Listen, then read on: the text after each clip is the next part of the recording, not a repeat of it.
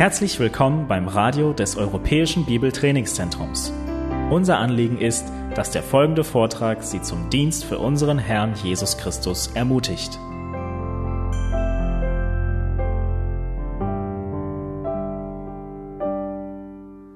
Ja, spannende und herausfordernde Zeiten, in denen wir leben, liebe Geschwister. Wir wollen heute Morgen in unseren Text weiter fortfahren in Philippa Kapitel 4. Wir haben um uns herum in dieser Welt eine Situation, die von dem Coronavirus geprägt ist, aber nicht nur das, auch viele, viele andere Herausforderungen, in denen wir stehen. Aber das Besondere an diesem Virus war von Anfang an, als er im Dezember in die Medien kam und entdeckt wurde, das, was hervorgehoben wurde, war dieser Virus, er ist so besonders ansteckend. Er ist so schnell übertragbar. Eine sehr hohe Ansteckungsgefahr. Ihr Lieben, heute Morgen möchte ich um über eine Herausforderung sprechen, die eine noch größere Ansteckungsgefahr hat als irgendein Virus. Es gibt eine noch größere Ansteckungsgefahr, nämlich die Ansteckungsgefahr vor der und von Angst. Angst ist ansteckender als das Coronavirus. Sorgen sind ansteckender als ein Virus. Unsere Herzen, sie werden oft so unruhig, genauso unruhig, obwohl wir den Herrn kennen, wie die Herzen derer, die um uns herum sind und keine Hoffnung haben. Heute Morgen werden wir darüber sprechen, wie auch du wieder geistliche Stabilität erlangst. Schritte zur geistlichen Stabilität. In dieser Serie sind wir in Philippa Kapitel 4 und wir haben uns schon vor Augen geführt, dass zur geistlichen Stabilität Frieden stiften gehört, Freude gehört und Freundlichkeit oder auch anders gesagt vollkommene Nachgiebigkeit in den ersten Versen von Philippa 4. Nun, wie sieht es aus mit den Sorgen? Heute Morgen kommen wir in Philippa 4 zu Vers 6. Sorgt euch um nichts. Wurdest du von Sorge schon angesteckt? Von Angst? Niemand kann mit Sicherheit sagen, was morgen ist. Das konnten wir auch vor Dezember nicht. Wir wissen nicht, wohin die Geschichte dieser Welt sich entwickeln wird. Wir alle sind verunsichert über uns selbst und wir sind verunsichert über das, was denen geschieht, die uns nahestehen. Aber wir dürfen wissen, dass wir in Gott zur Ruhe kommen können. Wir werden niemals Frieden finden, wenn wir auf die Umstände um uns herum schauen, sondern wir finden Frieden, wenn wir auf den Gott schauen, der über allem steht. Und das sehen wir heute in unserem Text in Philippa 4. Wir wollen uns beschäftigen mit diesen Schritten zur geistlichen Stabilität. Heute Teil zwei und nächste Woche, so Gott will, Teil drei unsere Gedanken, wie wir mit denen umgehen sollen. Es spielt natürlich mit in das Sorgenmachen hinein, aber wir gehen heute, so Gott will, bis Vers sieben. Wenn wir uns diesen Abschnitt gleich durchlesen, werden wir sehen, Gott möchte uns Stabilität geben. Er möchte uns Halt geben. Er möchte uns einen festen Grund geben, wie Psalm 23 sagt, egal wie dunkel die Todesschatten auch sein mögen, ich fürchte kein Unglück, denn du bist bei mir, dein Stecken und dein Stab, sie trösten mich. Lasst uns gemeinsam Philippa Kapitel 4, Vers 6 lesen und wir schauen uns an, dass wir unbesorgt sein sollen. Nach den anderen Schritten zur Festigkeit, geistlichen Festigkeit, sehen wir nun, sei unbesorgt. In Philippa 4, Vers 6 heißt es, sorgt euch um nichts, sondern in allem Lasst durch Gebet und Flehen mit Danksagung eure Anliegen vor Gott kund werden. Sorgt euch um nichts.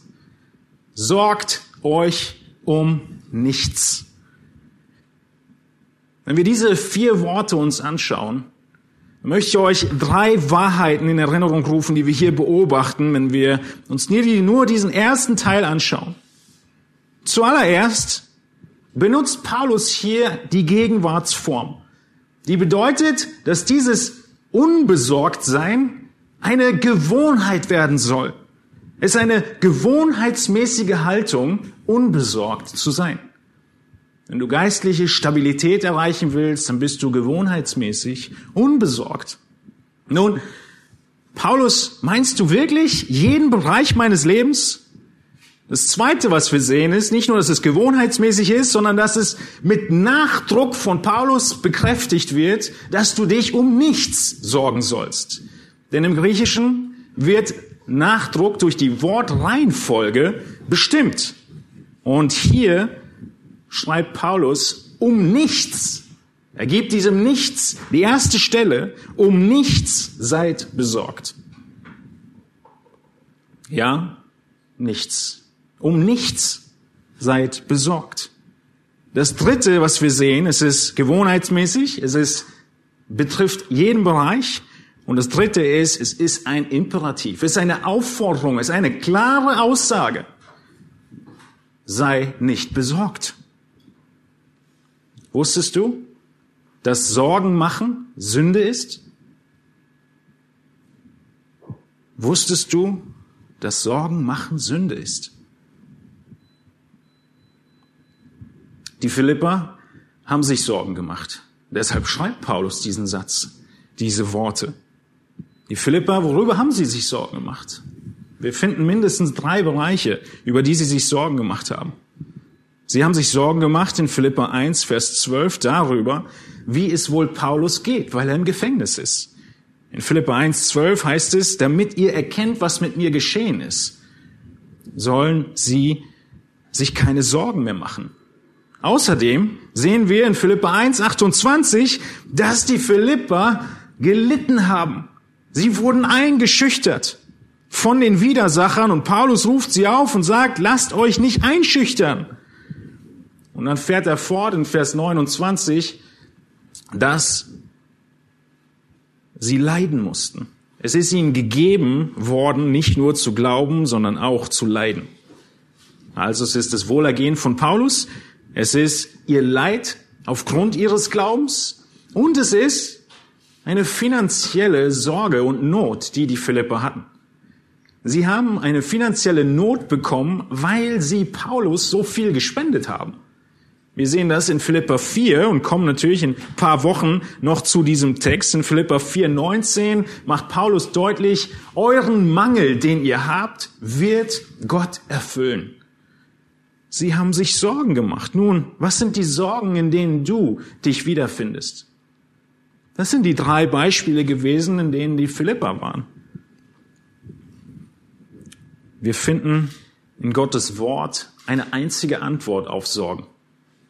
Wenn wir in Philippa 4, 6 hineinschauen, dann sehen wir, dass die Antwort ist, dass wir unser Anliegen Gott kund werden lassen. Gott sollen die Anliegen kundgegeben werden. Es ist nichts weiter da, als dass wir zu Gott beten. In diesem Vers 6. Gott ist die Antwort. Nun, wir könnten zusammenfassen diese ersten vier Worte sorgt euch um nichts. Du sollst um nichts jemals besorgt sein. Um nichts jemals besorgt sein. Diese Antwort, Gott, sehen wir auf dreierlei Weise heute Morgen. Im Psalm 46, 1 sehen wir, dass Gott ein Gott ist, der sich bewährt hat. Warum soll ich mit meiner Sorge zu Gott gehen? Erstens, weil Gott sich bewährt hat. Gott ist unsere Zuversicht, sagt der Psalmist, und Stärke, ein Helfer, bewährt in Nöten.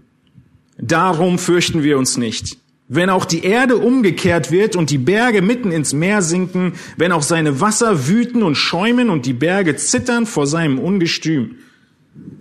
Ist es nicht wunderbar, wenn wir einen Gott haben, der nicht nur sagt, dass er sich um uns sorgt, sondern der sich auch bewährt hat? Unser Gott hat sich bewährt. Der Ausbruch von Covid-19 bietet uns Gläubigen eine Gelegenheit dazu, zu zeigen, wo unsere Hoffnung wirklich liegt. Zu zeigen, dass unsere große Hoffnung nicht aus dem Labor kommt und den Erfolgen, nicht aus dem Arzneischrank, nicht aus der Speisekammer. Unsere Hilfe kommt vom Herrn. Von dem Herrn, der sich bewährt hat in jeder hoffnungslosen Situation. In einer Welt, die von Hoffnungslosigkeit geprägt ist, hat Gott sich bewährt. Und deshalb brauchen wir uns keine Sorgen machen. Das, was du dich erinnerst, wenn Sorge kommt, ist, wie Gott in vergangenen Zeiten für andere Gläubige gesorgt hat und wie er für dich gesorgt hat. Psalm 46 erinnert dich. Er ist ein bewährter Gott, ein bewährter Helfer. Zweitens ist unser Gott ein Gott, der souverän ist. Und deshalb brauchen wir keine Panik schieben. Unser Gott ist souverän. Ein mikroskopisch kleiner Virus hat gerade die Welt auf den Kopf gestellt und erinnert uns daran, dass wir Menschen nicht souverän sind. Für viele mag das eine Überraschung sein, aber nicht für uns Gläubigen. Wir wissen, dass wir noch nie die Kontrolle hatten. In Jesaja 45, 7 macht der Prophet deutlich, wie unser Gott ist. Er ist der, spricht von sich selbst, der ich das Licht mache und die Finsternis schaffe, der ich Frieden gebe und Unheil schaffe. Ich, der Herr, vollbringe dies alles. Das sind herausfordernde Worte, die Gott über sich selbst sagt. Gott macht deutlich, dass er selbst über dem Unheil steht. Wenn du wissen möchtest, wie das ganz konkret aussehen kann, dann haben wir dafür ein ganzes Buch bekommen, nämlich das Buch Hiob. Dort sehen wir, in welchem Zusammenhang das Unheil, das der Widersacher wirkt, trotzdem nicht an Gott vorbeigeht und er über allem steht. Wir brechen nicht in Panik aus, weil wir wissen, dass Gott weiterhin souverän ist. Und wir wissen, dass wir unser Leben nie unter Kontrolle hatten. Also unser Gott, zu dem wir kommen, er hat sich bewährt und er ist souverän. Und drittens ist er unser Vater. Er ist unser Vater. Das heißt in Matthäus 6, Vers 8, darum sollt ihr ihnen nicht gleichen, denn euer Vater weiß, was ihr benötigt, ehe ihr ihn bittet.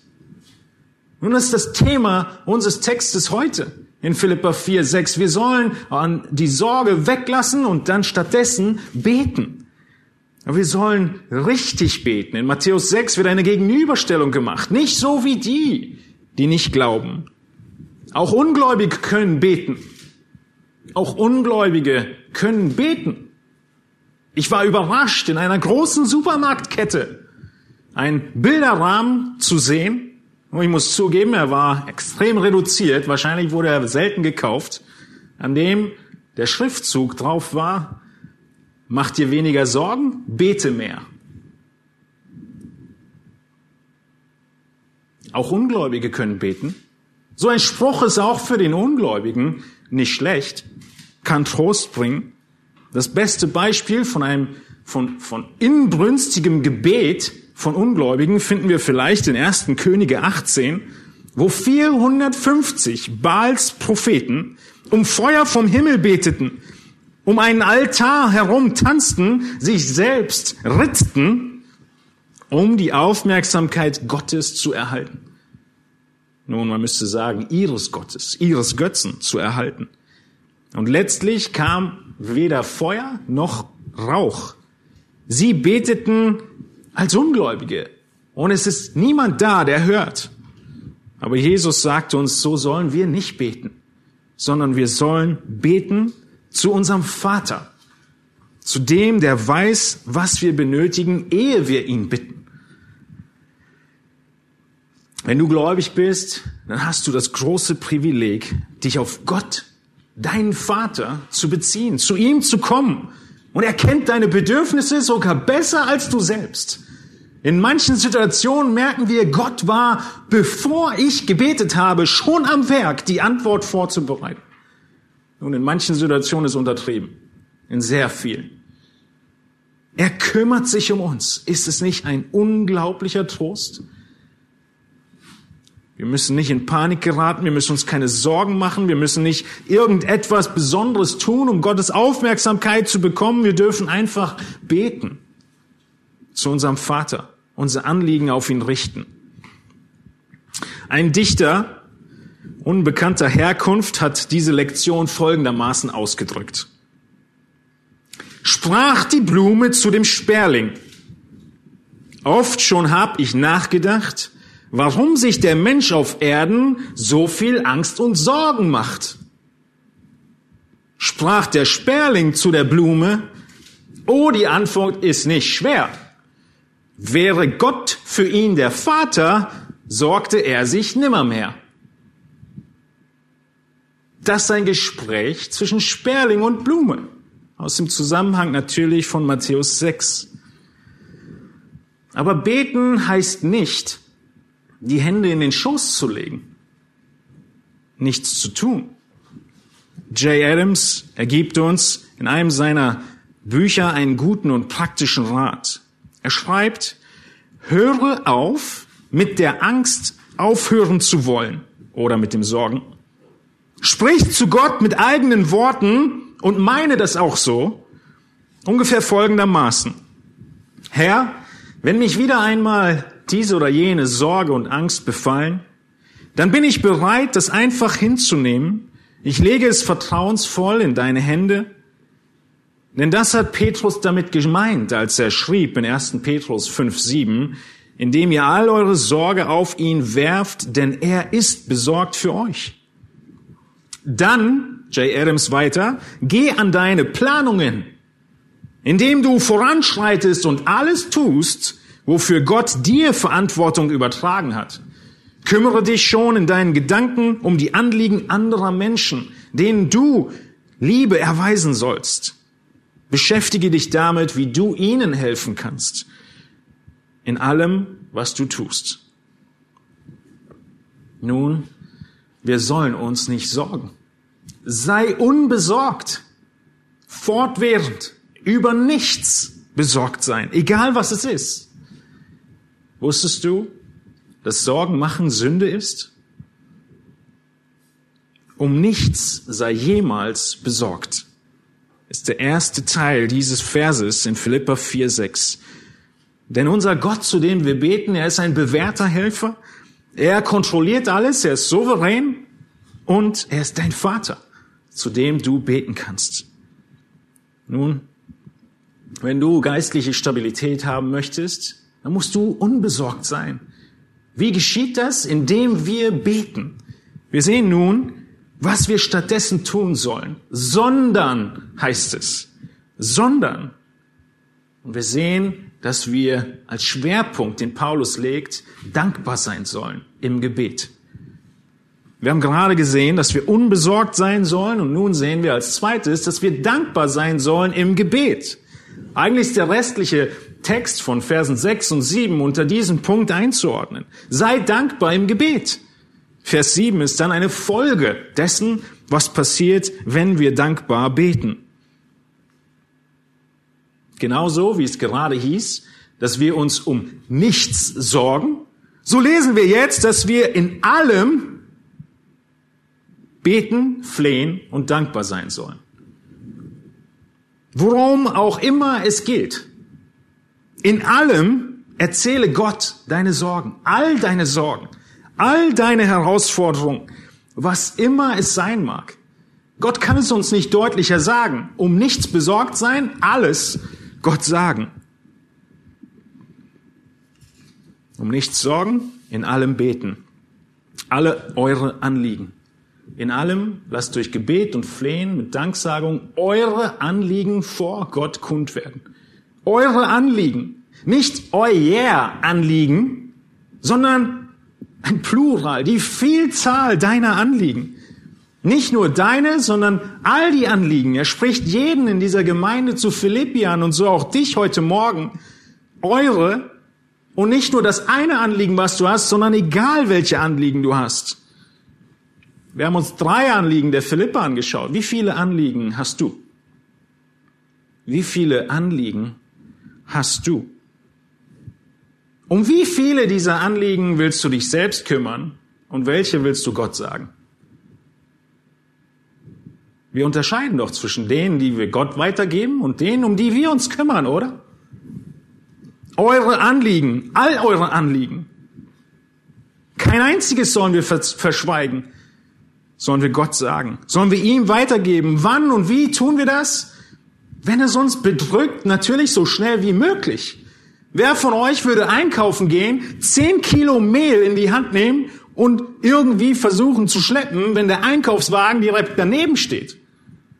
Wir würden sofort die Last, die wir haben, ablegen und die Hilfsmittel, die wir haben, benutzen. Genauso werfen wir all unsere Anliegen unmittelbar auf den Herrn. Aber nicht nur, sondern wir planen auch Zeiten des Gebets, in denen wir beten. Genauso hat Gott davon gesprochen, Jesus davon gesprochen, dass wir in unser Kämmerlein gehen. Ein geplanter Moment des Betens. Wo kannst du dir vornehmen zu beten?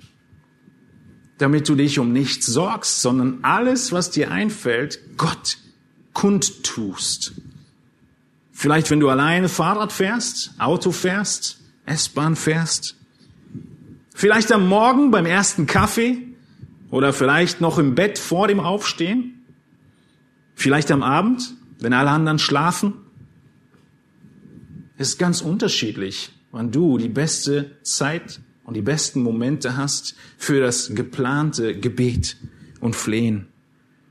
Aber das, was du wissen musst, sind zwei Dinge. Du musst eifrig sein zu beten, genauso eifrig wie du bist, wenn du durstig bist und Wasser haben möchtest.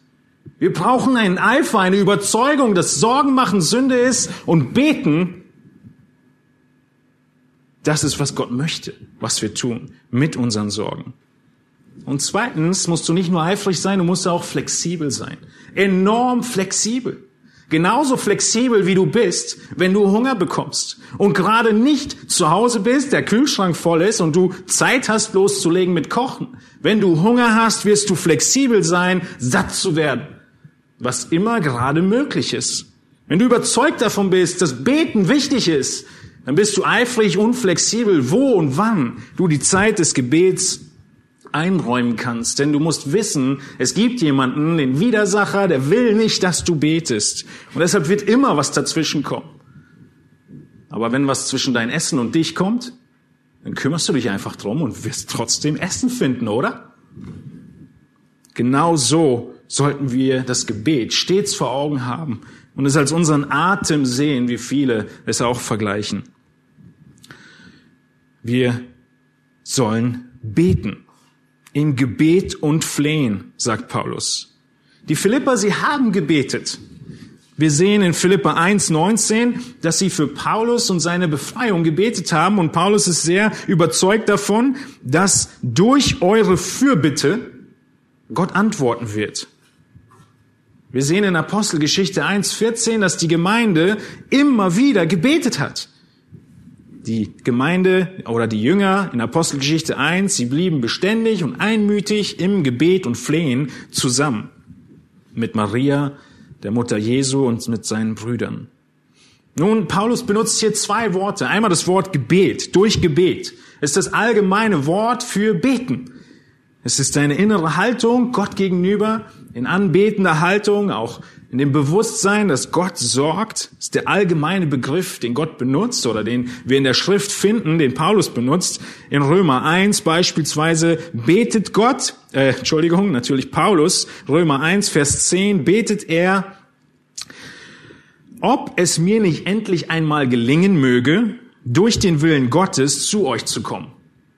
Das Besondere hier in Römer 1.10 ist diese Möglichkeitsform. Wenn wir beten, dann bitten wir Gott um etwas, was wir uns wünschen, aber nicht in einer fordernden Form, sondern wie Paulus hier in der Möglichkeitsform. Wir wissen nicht in manchen Details, wie er antworten wird.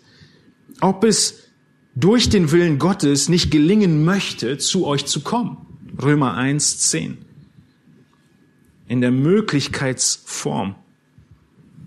Nun, was tun wir beim Gebet? Es geht eine, eine Geschichte, die immer wieder erzählt wird, handelt von einem Mann im Boot. Beten ist so, wie wenn ich einen Bootshaken vom Boot aus werfe, ein Stück Festland zu fassen kriege und dann ziehe. Frage. Ziehe ich dann die Küste zu mir heran oder ziehe ich mich selbst mit dem Boot an die Küste heran? Gebet bedeutet nicht, Gott an meinen Willen heranzuziehen, sondern meinen Willen Gottes anzugleichen. Ich näher mich Gott im Gebet. Und deshalb beten wir in der Möglichkeitsform. Und wir sehen in Epheser 6, in dem das Gebet im Zusammenhang mit der Waffenrüstung gebraucht wird, dass wir in Epheser 6, 18 mit Ausdauer beten. An vielen anderen Stellen wird das ausdauernde Gebet genannt. Und auch hier in Epheser 6, 18.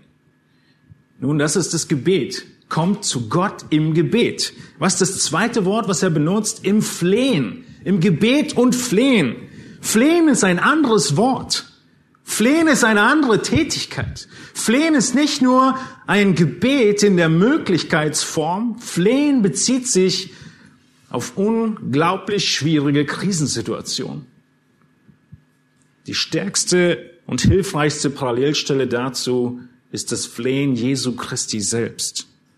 Schlag bitte auf mit mir Hebräer 5, Vers 7. In Hebräer 5, Vers 7 wird von der Not Jesu berichtet. Hebräer 5, 7 lautet, dieser, Jesus Christus, hat in den Tagen seines Fleisches sowohl Bitten, hier haben wir das Wort für Gebet, als auch Flehen mit lautem Rufen und Tränen dem dargebracht, der ihn aus dem Tod erretten konnte und ist auch erhört worden um seiner Gottesfurcht willen. Jesus selbst, kannst du dir das vorstellen, hat gefleht darum, dass der Vater ihn rettet. Wir sehen in Jakobus 5, dass wenn du krank bist, du beten sollst. Du anderen deutlich machst, deine Anliegen weitergibst und man betet gemeinsam. In Jakobus 5,16 heißt es dann, das Gebet, hier ist auch das Wort flehen benutzt. Viele deutsche Übersetzungen haben es als Gebet übersetzt, aber sauberer wäre, das Flehen eines Gerechten vermag viel, wenn es ernstlich ist. Das Flehen eines Gerechten. Das Gebet und Flehen zeigt die Abhängigkeit von Gott und deine Hoffnung auf Gott. Ein weiteres Beispiel ist 1. Timotheus 5, Vers 5. Dort sehen wir, wie Witwen beschrieben werden. Auch sie flehen. Eine wirkliche und vereinsamte Witwe aber, heißt es aber, hat ihre Hoffnung auf Gott gesetzt und bleibt beständig im Flehen und Gebet Tag und Nacht. Flehen ist ein besonderes Kennzeichen der Einsamen, der Singles, der Witwen oder auch der Strohwitwen aufgrund von Dienstreisen und ähnlichem. Ein besonderes Kennzeichen der Weisen ist zu beten und zu flehen. Erinnert ihr euch in 1. Samuel 1, Vers 12 an Hannah? Von Jesus haben wir gerade gelesen, dass er mit lautem Seufzen und Tränen flehte. Von Hannah lesen wir in 1 Samuel 1, dass sie so leise, aber so ausdauernd ihre Lippen vor sich hin bewegte im Tempel und zu Gott flehte, dass der Priester dachte, sie sei betrunken und hat sie rausgebeten. So lange saß sie dort, bewegte ihre Lippen, niemand sah ihr etwas an, aber sie schrie im Herzen zu Gott. Das flehende Gebet ist ein besonderes Kennzeichen der Einsamen. Eine unserer Nachbargemeinden in Berlin hat einige einsame und ältere Schwestern, die sich seit Jahren täglich in der Gemeinde zum Gebet treffen. von William Carey wird gesagt, dass nur wenige Menschen wissen, dass drei erstaunliche, dass die erstaunlichen Leistungen von William Carey in Indien durch seine bettlägerige Schwester bestärkt wurden, die über 50 Jahre für ihn betete. Einige von euch sind einsam, erleben Einsamkeit, insbesondere in Zeiten wie diesen.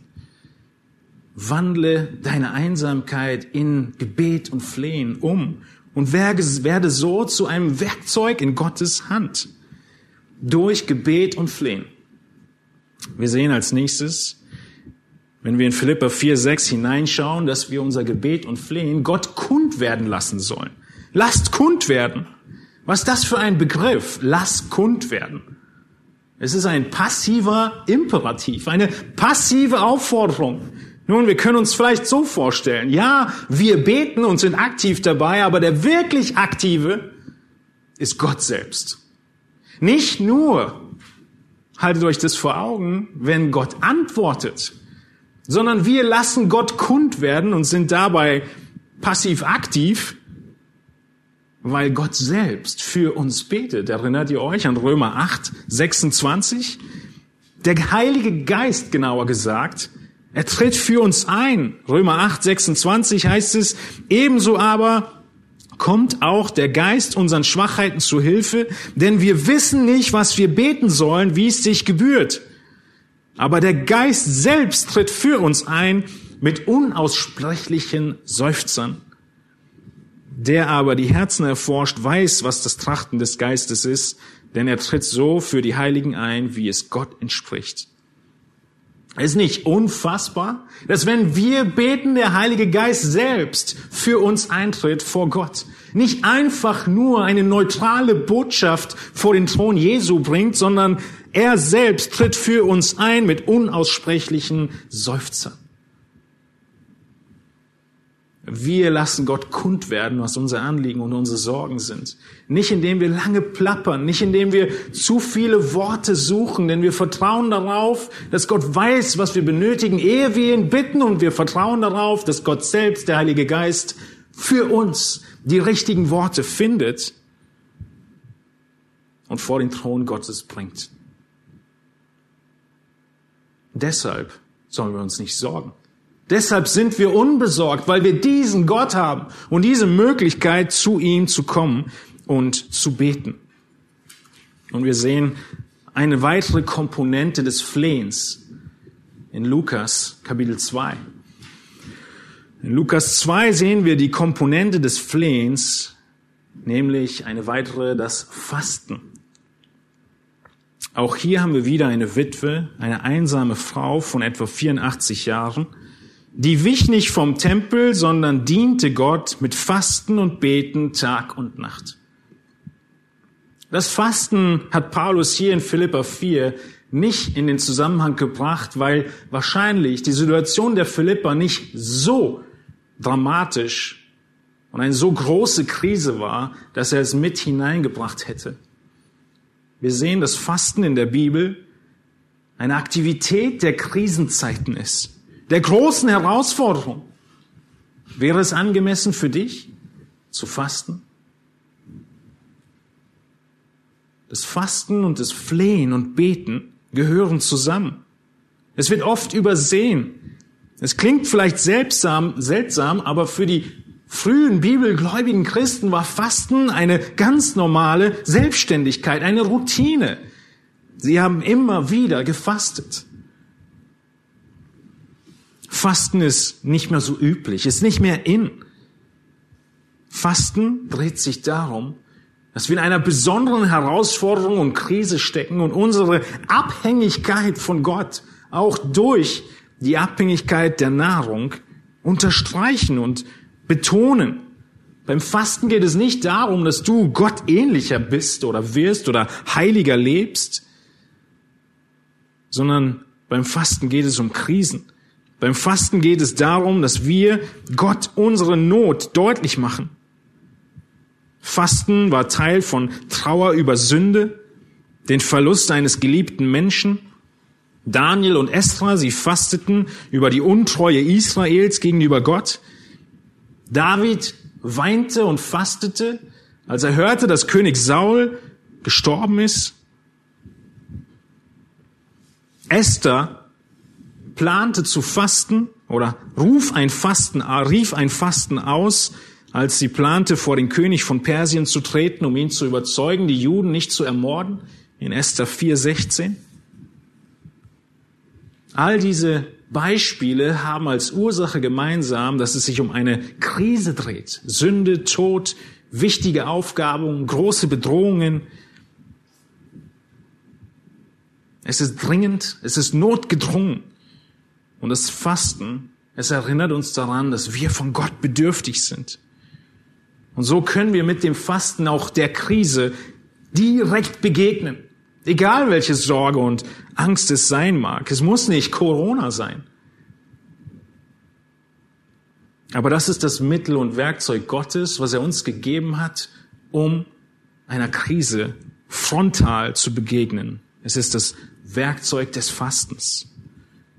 Nun, was tun wir beim Fasten? Beim Fasten ist etwas ganz Besonderes oder auch beim Gebet schon. Aber das Erste ist, dass wir uns nicht ausklinken, sondern einklinken. Nun, eins der häufigsten Arten und Weisen, wie unsere Kultur und unsere Gesellschaft mit Problemen umgeht, ist, dass wir uns ausklinken. Wir wollen nicht wissen, was los ist. Wir lassen es einfach laufen. Wir klinken uns aus. Wir lenken uns ab. Gebet und Fasten bedeutet, sich einzuklinken, sich einzuschalten, sich tatsächlich auf das Problem zu konzentrieren und es vor Gott zu bringen. Wenn das Leben hart wird, klingt man sich gerne aus. Man versinkt in Arbeit, man versinkt im Fernsehen, man versinkt im sozialen Medien, man versinkt in Betäubungsmitteln. Aber wir wollen uns einklinken. Wir wollen uns dem Problem stellen und Gott bitten, dass er hilft. Jeder von euch, der sich ausklingt in einer Krise, liebt seine Bequemlichkeit mehr als Christus. Natürlich müssen wir uns in gewisser Weise ausklinken heutzutage, weil wir uns von Menschen distanzieren müssen. Wir können die Gemeinschaft nicht pflegen wie bisher. Aber wir distanzieren uns nicht vor der Krise. Wir setzen uns mit dem auseinander, was vor sich geht. Wir überlegen und beten, wie wir helfen können. Welche Strategie wir haben, um das zu tun, was Christus tun möchte, dass wir tun. Wir lenken unsere Aufmerksamkeit darauf, dass wir in einer Welt sind, die ohne Christus am Leiden ist. Wir klinken uns nicht aus, sondern wir klinken uns ein und das Fasten unterstreicht das Ganze.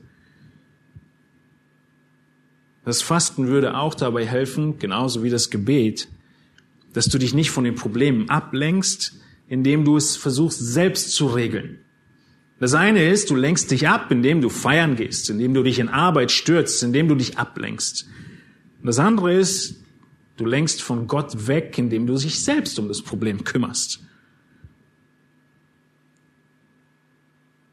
indem wir unsere Meinung darüber äußern, indem wir uns aufregen, indem wir uns deutlich machen, dass am Ende wir irgendeine Möglichkeit hätten und unsere Weisheit, wenn die Welt sie doch nur erkennen würde, helfen würde, diese Krise abzuwenden.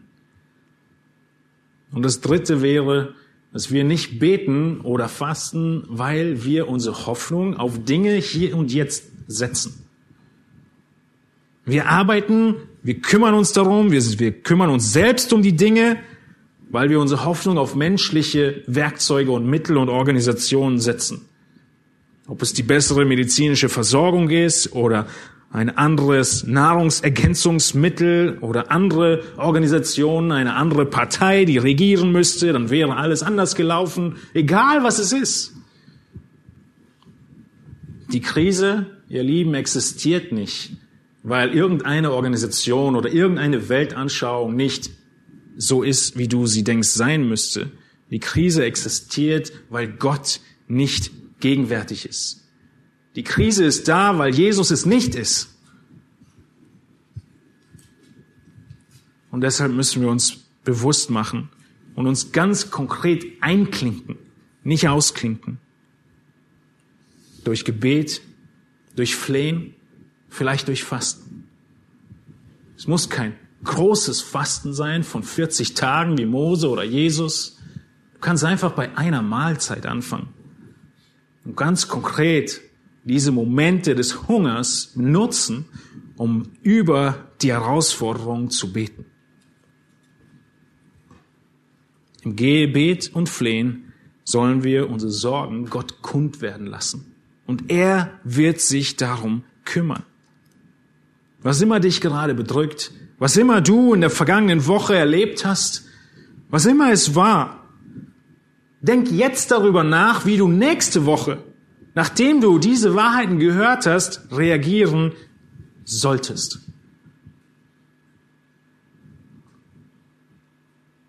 Um all deine Sorge sofort, unmittelbar auf den Herrn zu werfen. Und wenn dich Sorgen schon länger bedrücken und Ängste, dann sind wir auch genau dafür füreinander da. Egal, Corona hin oder her, wir brauchen einander. Wir müssen voneinander hören, wie es uns geht und wir müssen aufeinander zugehen, noch viel mehr proaktiv ich selbst, wenn ich merke, ich brauche Hilfe.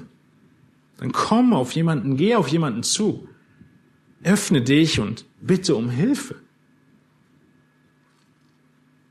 Der eigentliche Schritt zur geistlichen Stabilität, nachdem wir gesehen haben, dass wir uns nicht sorgen sollen, ist aber nicht nur das Gebet, mit dem wir uns bis jetzt beschäftigt haben. Es ist so ähnlich wie in manchen Backrezepten, wo die Art und Weise, wie die Zutaten zusammengemischt werden, entscheidet, ob der Kuchen gelingt oder nicht gelingt. So ist auch beim Gebet und Flehen die Art und Weise entscheidend. Ob sie zu geistlicher Stabilität führt und zu Frieden, den wir in Vers 7 sehen. Die Art und Weise ist entscheidend. Wir sehen nämlich in unserem Text in Philippa 4, 6, dass wir mit Dankbarkeit beten sollen. Mit Dankbarkeit Gebet und Flehen vor Gott bringen. Worüber können wir dankbar sein in Zeiten wie diesen? Wir sind dankbar über das, was der Herr in der Vergangenheit getan hat. Wir schauen zurück sowohl auf die vielen einzelnen Situationen, aber auch auf das Werk Christi in der Vergangenheit. In Johannes 5, 24, da lesen wir, wer mein Wort hört und dem glaubt, der mich gesandt hat, der hat ewiges Leben und kommt nicht ins Gericht, sondern er ist vom Tod zum Leben hindurchgedrungen. Wir erinnern uns an das, was Jesus früher getan hat. Wir erinnern uns an das, was Jesus jetzt tut. Römer 8 macht deutlich, der Geist betet für uns. 1. Petrus 5 macht deutlich, Gott sorgt für uns. All eure Sorge werft auf ihn, denn er sorgt für euch. Und wir danken auch nicht nur dafür, was Christus am Kreuz getan hat, dass er heute für uns sorgt, sondern auch was er in Zukunft tun wird. Vielleicht erinnert ihr euch an Philippa 1,6, wo Paulus überzeugt ist, dass der, welcher in euch ein gutes Werk angefangen hat, es auch vollenden wird bis auf den Tag Christi.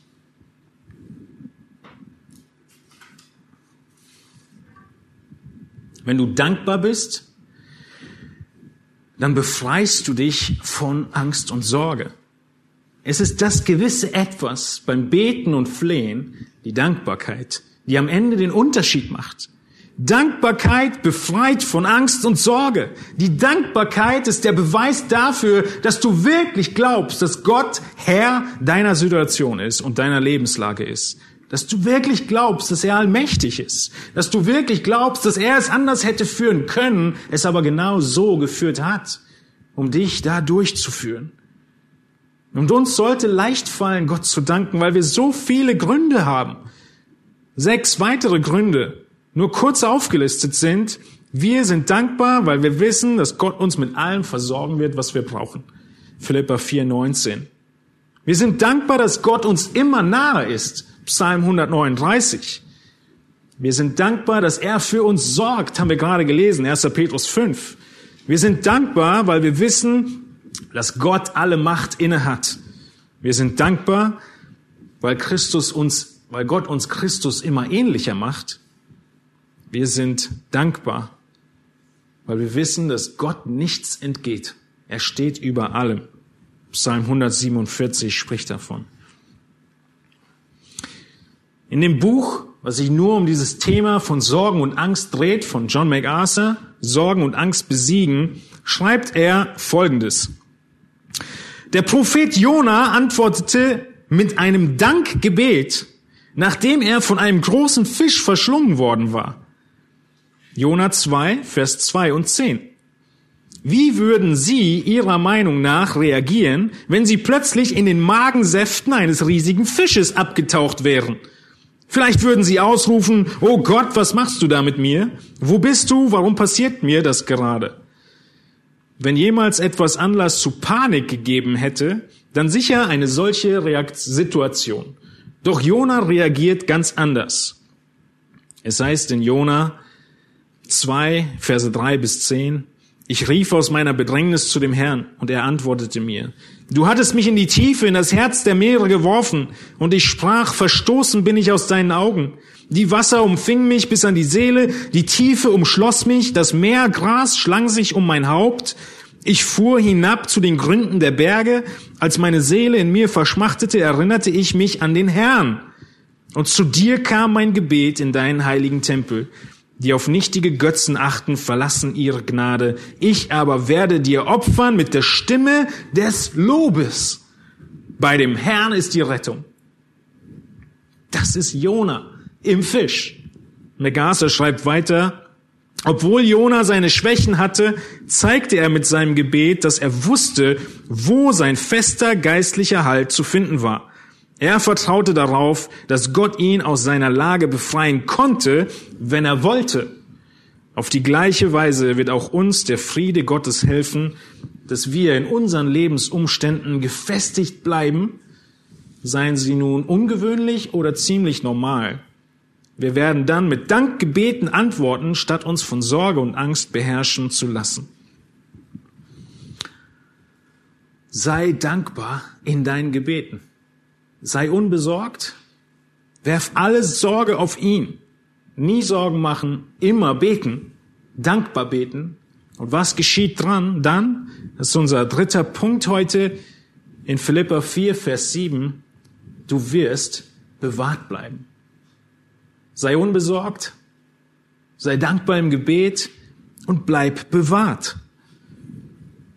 Ihr habt wahrscheinlich schon mitbekommen, dass es einen neuen Abschiedsgruß gibt in unseren Tagen. Der neue Abschiedsgruß ist, und bleiben Sie gesund.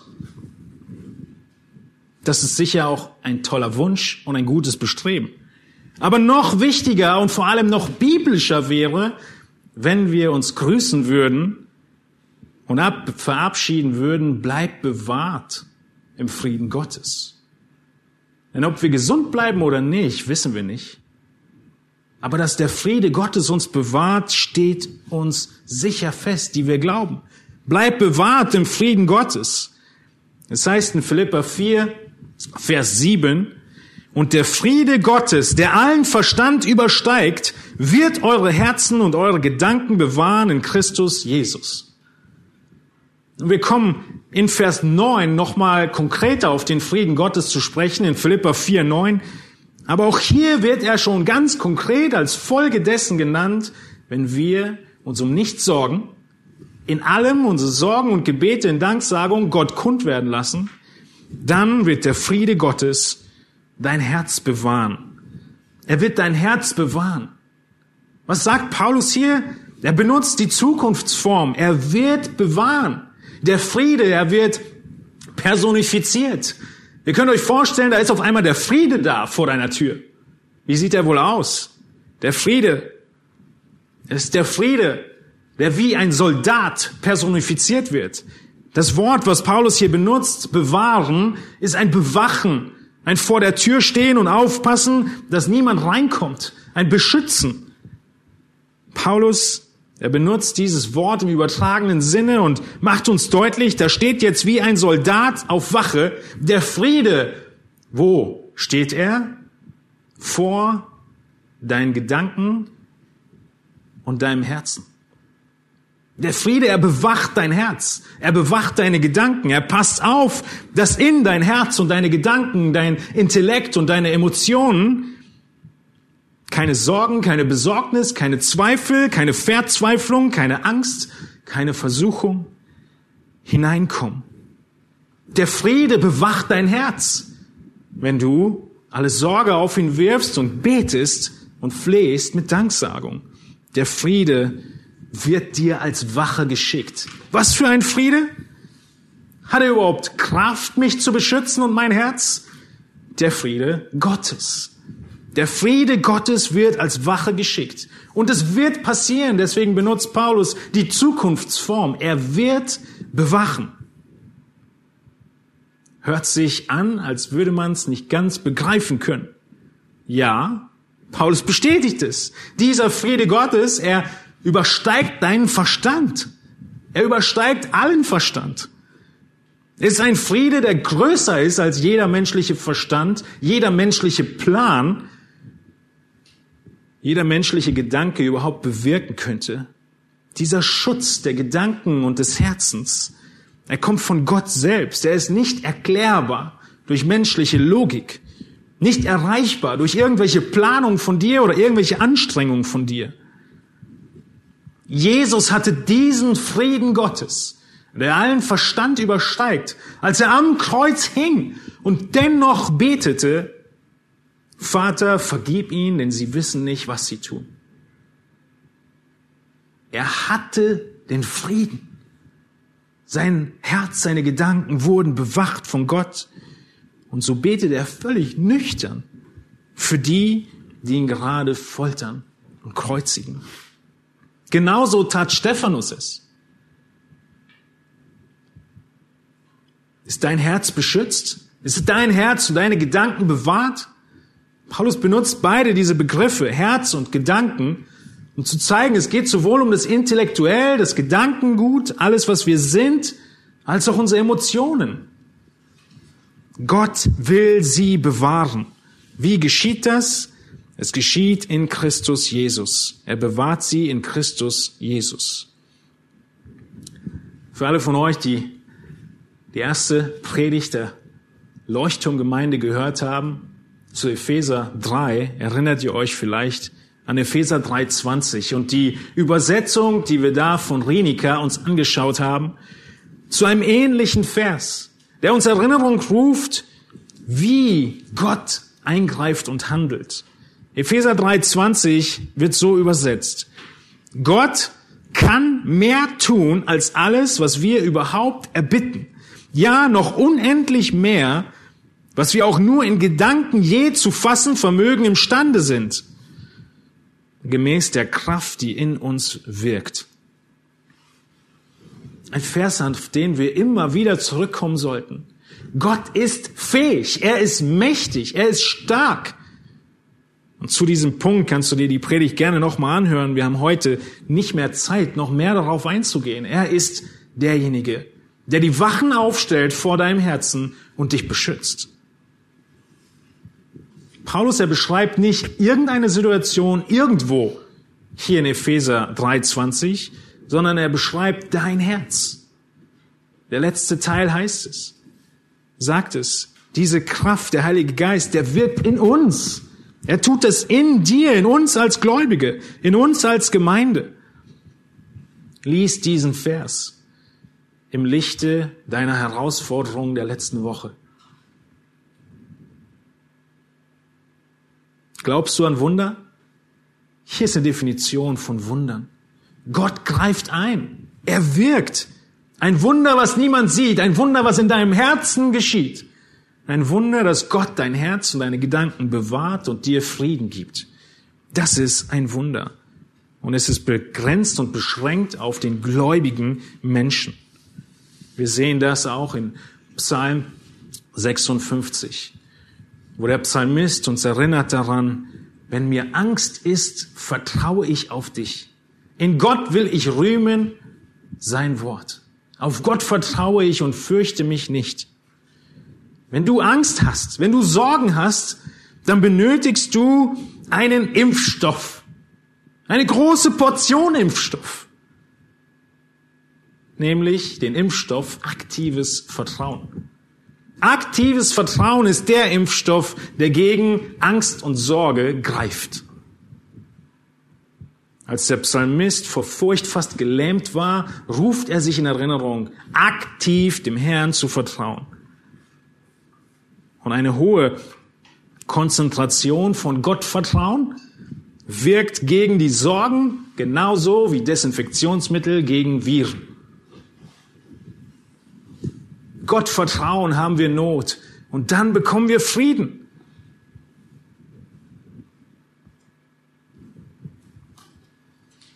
Ihr könnt gerne in Epheser 6 heute Abend hineinschauen. Das Kapitel, in dem die Waffenrüstung beschrieben wird und deutlich gemacht wird, dass das, was Stärke gibt, Epheser 6, 10, das Gebet ist. Durch das Gebet sollen wir die Waffenrüstung anziehen. Und so ist hier der letzte Punkt in Bezug auf den Frieden Gottes, die Erinnerung daran, dass dieses Ganze, dieses Gebet und Flehen und der Friede und dieses Bewachtsein vom Frieden Gottes ist ein Kriegsszenario. Es ist geistliche Kampfführung, wie uns Epheser 6 deutlich macht. Gebet gehört in den geistlichen Kampf hinein. Gebet und Flehen, Gebet und Flehen, vielleicht mit Fasten, aber vor allem mit Dankbarkeit und das gibt geistliche Stabilität.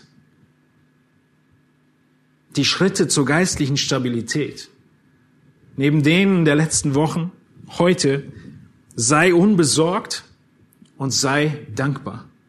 Sei unbesorgt und sei dankbar. Bete und bleib bewahrt im Frieden Gottes. Warum sind wir unbesorgt? Weil wir zu einem Gott kommen, der sich als Helfer in der Not bewährt hat, ein Gott, der souverän ist und ein Gott, der unser Vater ist. Wir können ihm danken für all das, was er in der Vergangenheit getan hat, was er in der Gegenwart tut und was er in der Zukunft tun wird. Er hält uns fest in seiner Hand. Und auch Elemente wie das Fasten, aber auch das Gebet. Es sind Dinge, die unseren Blick von unserem Bauchnabel, von unserem Selbst, von unserem Spiegelbild weglenken, hin zu Gott lenken und dorthin, wo wirkliche Not ist, so dass wir Gott weiterhin dienen können, egal wie herausfordernd die Umstände sein mögen.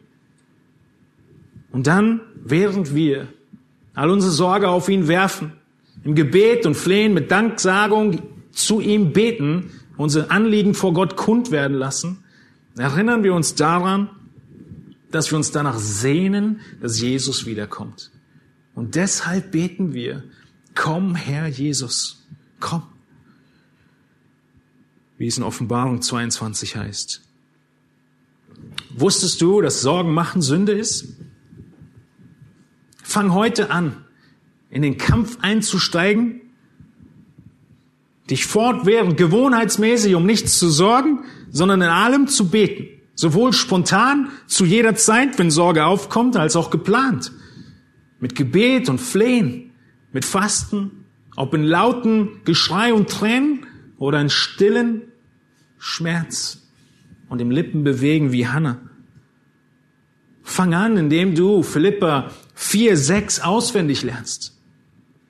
Philippa 4, 6 und 7 auswendig zu lernen, ist einer der hilfreichsten Dinge, unser, das Wort Gottes uns in Erinnerung zu rufen und zu wissen, was wir tun sollen, wenn Angst und Sorge zu uns, auf uns kommt.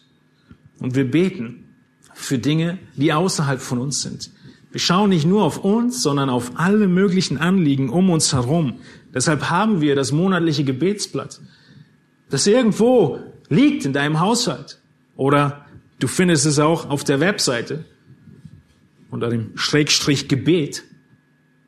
Das Gebet, worauf wir uns konzentrieren wollen, damit wir nicht nur uns um uns selbst drehen. Und so werden wir geistlich stabil. Und das, was das i-Tüpfelchen ausmacht, ist das Gebet in Dankbarkeit. Lasst uns stille werden, Gott bitten, dass er uns geistlich festmacht, einen festen Stand gibt, Stabilität gibt, wie wir es in Philippa 4.1 gelesen haben, indem wir unbesorgt sind, was immer unsere Sorge ist, und dem wir dankbar sind im Gebet und bewahrt bleiben im Frieden Gottes.